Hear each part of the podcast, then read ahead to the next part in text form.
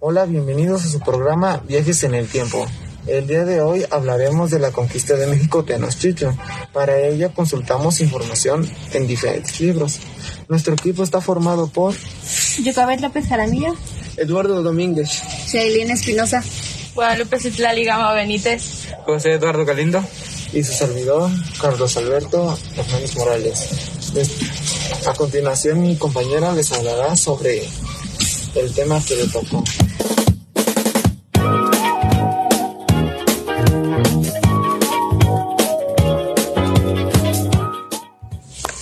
Hola, yo leí sobre este libro titulado El reverso de la conquista del autor Miguel León Portilla, en el cual es una recopilación de testimonios de los tres principales focos de florecimiento en el Nuevo Mundo. Es decir, los sucesos son narrados tomando en cuenta el punto de vista menos conocido, que es el indígena. Dicha evidencia deja reflejar el sentido de los vencidos en la mayoría de las situaciones es la desesperación y el dramatismo. Pues a mí me llamó más la atención la historia de la conquista de Nueva España, de Bernal del Castillo, la cual proporciona otra cara de personajes como Cortés, mismo que no figura como personaje principal porque la sociedad junto con los eventos que padecían los pobladores originarios son realmente los protagonistas. Esta crónica también cuenta las desventuras y aciertos en cada viaje por las costas de América. Así destacan costumbres, conocimiento de medicina, organización social, ritos espirituales, elementos artísticos, lenguas y medios de comunicación de pueblos nativos.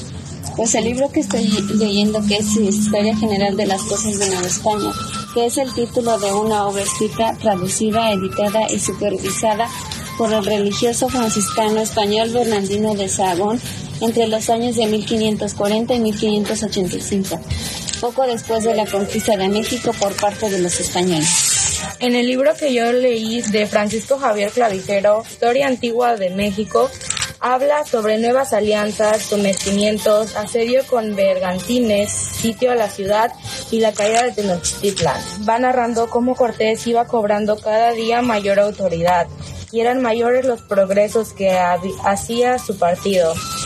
Para finalizar su alianza con los embajadores de las ciudades de Mixquic, Otumba y otros tres de aquella comarca, exigió que le llevasen presos a todos los mexicanos que se le presentaran en sus lugares.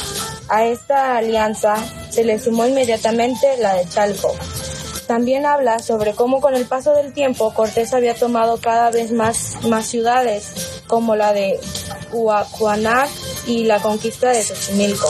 Gracias a las alianzas que formó Cortés, fue que pudo derrotar el imperio de Tenochtitlan. Pero el libro que yo leí, el cual es Visión de los Vencidos, de León Portillo Miguel, en el cual se habla sobre los presagios funestos según los informantes de Sabajún, el cual el primer presagio habla sobre un cometa, el segundo sobre, sobre que arde un templo, el tercero sobre el rayo de trueno, el cuarto sobre un meteorito, el quinto sobre un, maremoto, el sexto sobre una leyenda y el séptimo visto por él.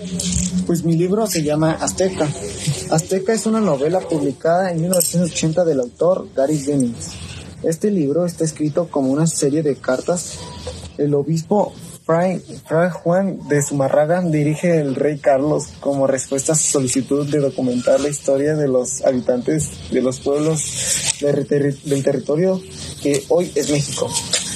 Tilectitic Nixtli, una anciana azteca que cuenta con detalle la historia de su pasado y con ella las costumbres de su pueblo antes de la llegada de los españoles.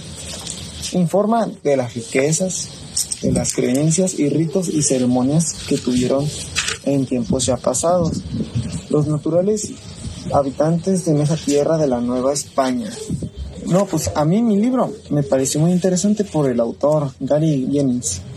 El autor vivió durante 12 años en México realizando investigaciones para escribir la novela. ¿Y a ti qué te pareció tu libro, Yacabé? Bueno, pues a mí mi libro me parece súper interesante, que es El reverso de la conquista, ya que el autor Miguel León Portilla toma mucho en cuenta sobre la memoria mexicana, es decir, esto nos marca como los mexicanos que somos. ¿Y qué te parece a ti tu libro, este, Eduardo? Pues para mí fue demasiado interesante esta temática porque tiene como gran prioridad mantenernos informados un poco más sobre la historia de nuestro México y además fomenta demasiado en nuestro desarrollo. ¿Y a ti qué te pareció, compañera Shailene? Pues mi libro me pareció muy interesante ya que es este una obra escrita, traducida y editada que narra la vida sobre el franciscano español Bernardino de Sahagón. Y a ti, compañera ¿qué te pareció tu libro? A mí me parecieron todos los libros muy interesantes, más como con el paso del tiempo. Cortés iba tomando más, más ciudades para así poder llegar hasta Tenochtitlan. También me llamó mucho la atención sobre los siete presagios. ¿Qué nos puede decir de este libro, José? Pues desde lo que escuché y creí y leí, se me hace muy importante, ya que todo lo que escuché tiene una gran importancia el saber y conocer más acerca de la conquista de México Tenochtitlan. Bueno, esto ha sido todo por hoy en el programa Viajes en el Tiempo. Esperamos que esta información haya sido de su agrado. Fue un gusto haberles compartido más sobre la historia de la conquista de México Tenochtitlan.